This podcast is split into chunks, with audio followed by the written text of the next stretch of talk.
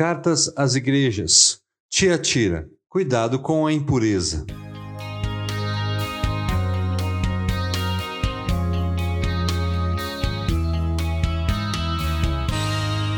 A próxima carta que vamos meditar é a quarta das sete cartas de João às sete igrejas, que possuía como destinatário a igreja que se encontrava na cidade de Tiatira.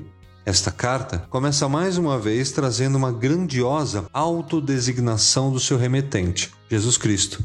Estas coisas, diz o Filho de Deus, que tem os olhos como chama de fogo e os pés semelhantes ao bronze polido.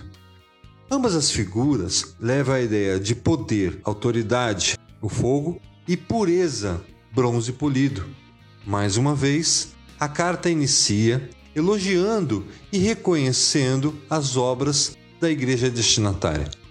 Conheço as suas obras, o seu amor, a sua fé, o seu serviço e a sua perseverança.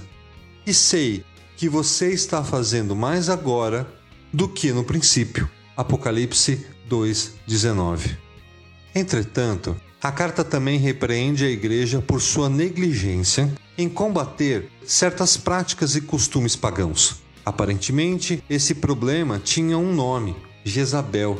Não se sabe ao certo se tratava-se de uma pessoa ou de um conceito, pois esse nome era sinônimo de sedução à idolatria e à imoralidade. Vale lembrar que o contexto que estas cartas foram escritas era de exortação, em decorrência da eminente volta de Cristo o julgamento da humanidade, participar ou não da glória eterna ao seu lado. Justamente por isso, a preocupação com a pureza. Um fator a ser considerado era a difícil vida do cristão naquele contexto de idolatria. Se não acompanhassem toda aquela impureza, eram excluídos, passariam necessidade, fome e perseguição. Situação muito oportuna para o surgimento de uma autoproclamada profetisa, Jezabel, que, sendo ou não uma pessoa, trazia ensinamentos que estava levando a muitos à impureza.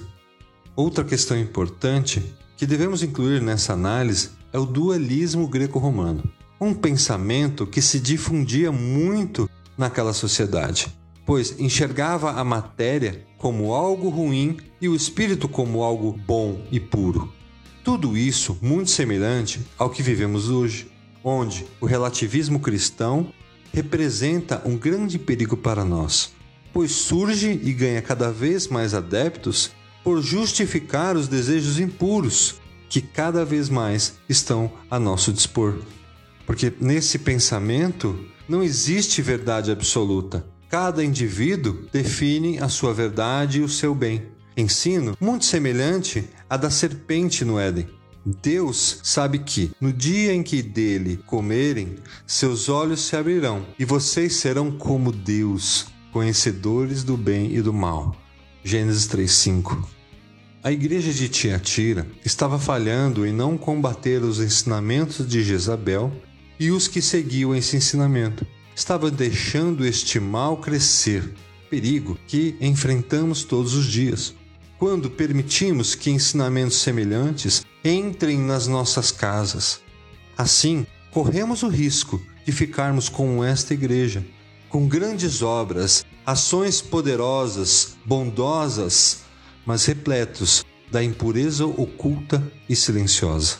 O agravante dessa situação é que o Senhor não falhará em sua disciplina todas as igrejas saberão que eu sou aquele que sonda mentes e corações, e retribuirei a cada um de vocês de acordo com as suas obras. Apocalipse 2:23. A boa notícia é que Cristo promete a todos que não abraçarem a falsa doutrina de Jezabel, continuarem fiéis, guardando os seus mandamentos, que reinarão com ele. E a carta à igreja de Tiatira termina com a afirmação de que os crentes fiéis não apenas reinarão com Cristo, mas ainda participarão de seu esplendor. Eu lhes darei a mesma autoridade que recebi, a autoridade de meu Pai. Também lhe darei a estrela da manhã. Apocalipse 2:28.